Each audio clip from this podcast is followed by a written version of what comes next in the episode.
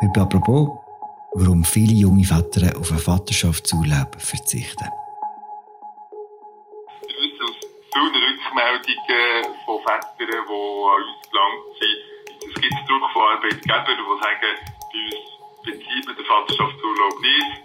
Und es gibt auch die Angst von Vätern, dass wenn sie ihr Recht durchsetzen, dass sie befürchten, den Job zu verlieren. Seit einem Jahr gibt es einen zweiwöchigen Vaterschaftsurlaub. Zahlen zeigen jetzt, nur jeder zweite Jungvater nimmt den Urlaub auch wirklich. Warum ist das so? Über das reden wir heute bei «Apropos» im täglichen Podcast vom Tagesanzeiger und der Redaktion der Media. Mein Name ist Philipp Loser und aus Zunzke ist mir zugeschaltet Alessandra Paone. Sie ist von der Inlandredaktion von der Media. Hallo Alessandra. Hallo Philipp. Alessandra, ist kürzlich jemand aus deinem Bekanntenkreis Vater geworden? Ja, mein Cousin, er ist vor ein paar Monaten zum ersten Mal Vater geworden. Herzliche Gratulation. Was hat es gegeben? Danke. Ja, es hat einen Bub gegeben. Auf was ich aus will bei dieser Frage, sehr offensichtlich, hat die Cousin Vaterschaftsurlaub bezogen. Das hat er, und zwar gerade die zehn Tage am Stück. Genau zu dem Jahr, ziemlich genau zu dem Jahr ist das möglich, dass man Vaterschaftsurlaub nimmt. Jetzt gibt es zum ersten Mal Zahlen, die zeigen, Genau, die Hälfte bezieht die zehn Tage, so wie die Cousin. Ist das etwa das, was man erwartet hat, wo man den Vaterschaftsurlaub eingeführt hat? Also es ist sicher nicht das, was die Initianten erwartet haben. Äh, die sind davon ausgegangen, dass mehr als die Hälfte, also rund 70 Prozent von den Vätern dann wirklich den Urlaub würden nehmen. Und der Bund ist vor der Abstimmung sogar von einer Bezugsquote von 100 Prozent ausgegangen. Aber seit der Einführung hat man 98 Millionen Franken sind ausbezahlt worden. Und eben der Bund ist von, von doppelt so hohen Kosten ausgegangen eigentlich. Man muss aber auch sagen, also man muss die Zahlen gleich auch mit Vorsicht genießen. Das hat auch das Bundesamt für Sozialversicherung auch betont, weil man hat ja sechs Monate Zeit, oder nach der Geburt vom Kind den Vaterschaftsurlaub zu beziehen.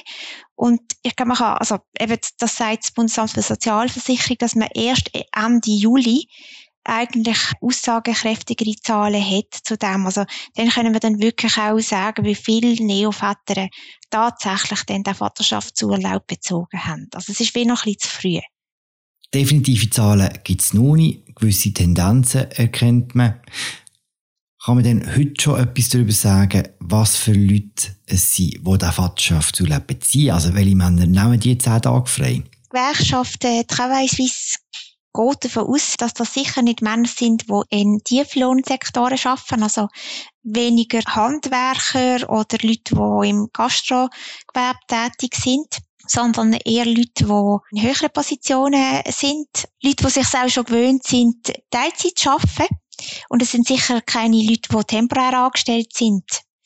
Und es sind sicher auch Väter, die innerhalb vom Familienkonstrukt sich nicht einfach mit einer Nebenrolle zufrieden geben, sondern einfach auch mehr sein wollen als nur der Ernährer, wenn man das so zugespitzt kann sagen. Also Männer, die sich aktiv an der Erziehung, aber auch an der Betreuung von ihren Kindern beteiligen mhm. Das heißt im Umkehrschluss, all die, die den Vaterschaftsurlaub jetzt nicht nehmen, geben sich mit einer anderen Rolle zufrieden. Oder was kann man zu dem sagen? Ich glaube, das wäre ein bisschen übertrieben, das so zu sagen. Es hängt auch damit zusammen, dass ähm, viele Väter ihre Rechte gar nicht kennen. Also viele wissen gar nicht, dass sie Anspruch haben auf einen Vaterschaftsurlaub. Und dann ist es auch so, dass in der Arbeitswelt es einfach auch noch nicht selbstverständlich ist, dass äh, Väter gerade im ersten halben Jahr nach der Geburt von ihrem Kind die, die zehn Tage brauchen. Die Selbstverständlichkeit ist einfach noch nicht da. Und dann ist es auch leider so, dass äh, Arbeitgeberinnen und Arbeitgeber auch Druck ausüben auf äh, ihre Angestellten, den Urlaub nicht zu beziehen. Und auch drohen mit Konsequenzen. Und was meinst du mit Konsequenzen? Ja, zum Beispiel Kündigungen oder zumindest Androhungen, oder, dass es zu einer Kündigung kommt. Ich habe darüber auch mit dem Adrian Wüttrich geredet. Er ist der Geschäftsführer von der Gewerkschaft äh, Travail Suisse. Wir wissen aus vielen Rückmeldungen von Vätern, die an uns gelangt sind, es gibt Druck von Arbeitgebern, die sagen, bei uns bezieht man den Vaterschaftsurlaub nicht. Und es gibt Väter, dass wenn sie ihr Recht durchsetzen, dass sie befürchten, den Job zu verlieren. Und ist natürlich eine Abwägung von zehn Tagen Vaterschaftsurlaub durchsetzen oder den Job können zu behalten. Ja, dann, dann verzichtet man wahrscheinlich der Ende auf einen, auf einen Vaterschaftsurlaub. Er hat von insgesamt 80 Väter geredet, die sich gemeldet haben bei Travail Suisse, die sich unter Druck gesetzt fühlen, trotz Kind zur Arbeit zu erscheinen. Hm.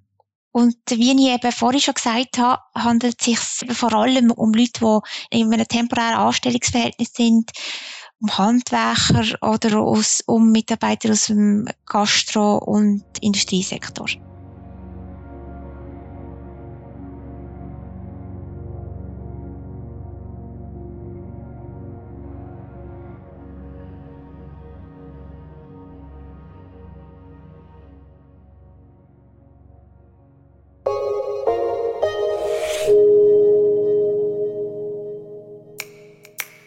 Geld anlegen muss nicht kompliziert sein und auch nicht teuer.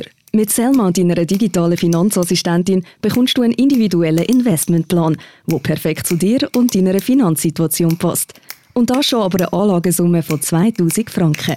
Sobald du mit Selma loslässt, behalten sie den Finanzmarkt rund um die Uhr im Auge und managt deine Anlagen automatisch für dich, damit du dich auf wichtigere Sachen konzentrieren kannst. Melde dich jetzt an auf selma.com-apropos und start mit einem Bonus von 50 Franken. Und was macht jetzt die Gewerkschaft, um den Druck auf die Väter zu minimieren und vielleicht auch allen zu sagen, dass es den Vaterschaftsurlaub gibt? Also, sie wollen vor allem Werbung machen für den, für den Vaterschaftsurlaub. Also, noch mehr. Der, der Adrian wirklich sagt, es braucht einfach, es braucht offenbar mehr Informationen für Väter und für Familien.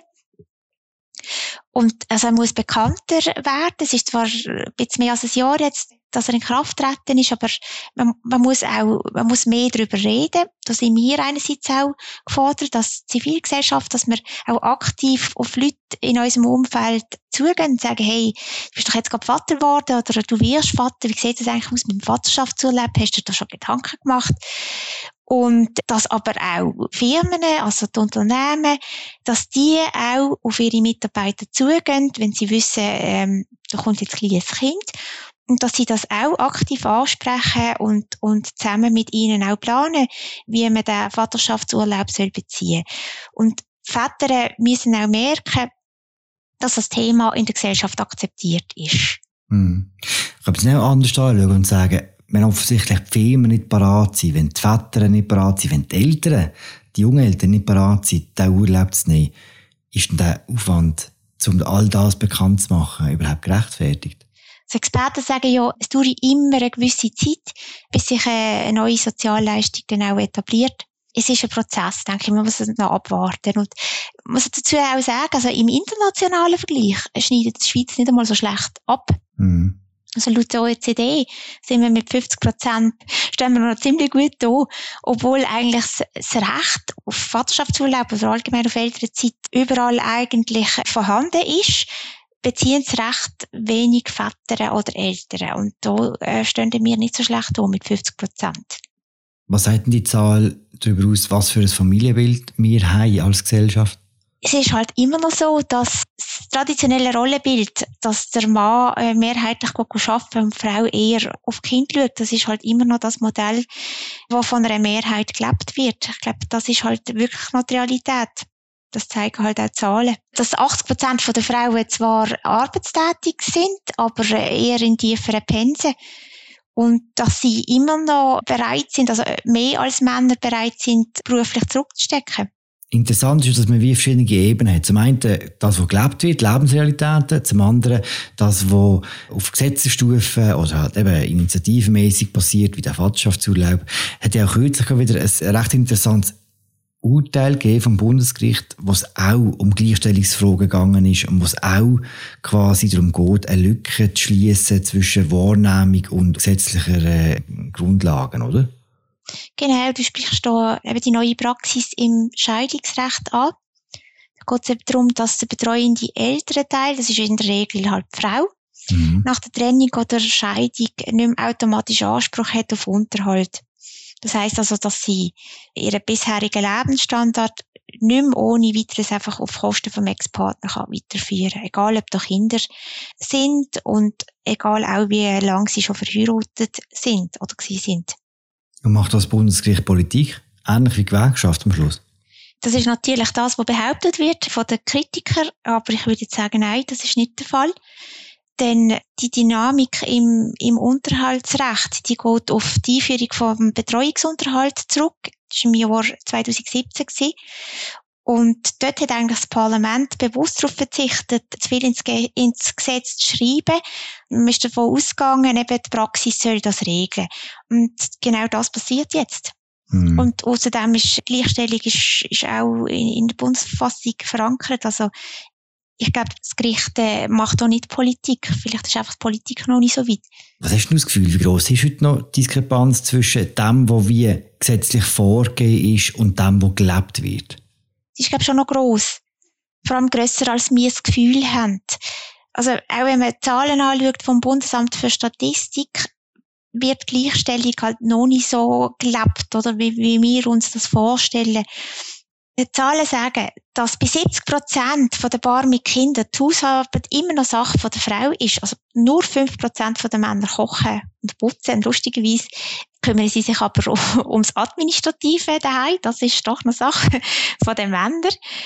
Und bei Paaren ohne Kinder kümmern sich 40 Prozent der Frauen und 8 Prozent der Männer um Haushalt. Also wirklich eigentlich noch ein kleiner Teil. Und das, was ich eben vorher auch gesagt habe, eben Frauen sind, sind zwar 80 Prozent der Frauen, die arbeiten, aber halt in tiefen Pensen.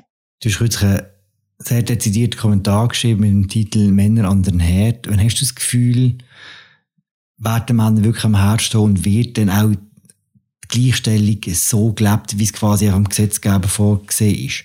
Wenn sie bereit sind, aktiv wirklich an der Familienarbeit teilzunehmen. Und wenn Frauen sie auch lernen, das machen, ich glaube, es braucht beides. Also einerseits müssen, müssen das Männer auch wollen und es braucht auch natürlich auch die Rahmenbedingungen dazu, dass das auch möglich ist. Also die Männer müssen auch können Teilzeit arbeiten. Ich glaube, das ist, das ist halt auch leider noch nicht Realität. Viele Unternehmen erlauben das nicht oder wollen das auch nicht. Und dazu kommen dann halt auch, dass ähm, die Kinderbetreuungsstrukturen gerade auf dem Land halt einfach noch nicht dort sind, wo sie müssen sein. Ich meine, ich komme aus Zunzgen, das sagst du ja immer sehr gern. Und, äh, und dort zum Beispiel haben wir einmal in der Woche einen Mittagstisch, mehr nicht. Und mm. ich, ich denke, das ist schon noch schwierig, da irgendwie einen Weg zu finden. Danke, Alessandra, und äh, Gruß an die Cousin. Danke vielmals, Philipp. Das war sie, unsere aktuelle Folge. Apropos, der Podcast vom Tagesanzeiger und der Redaktion der Media. Danke vielmals fürs Zuhören. Wir hören uns morgen wieder. Ciao zusammen.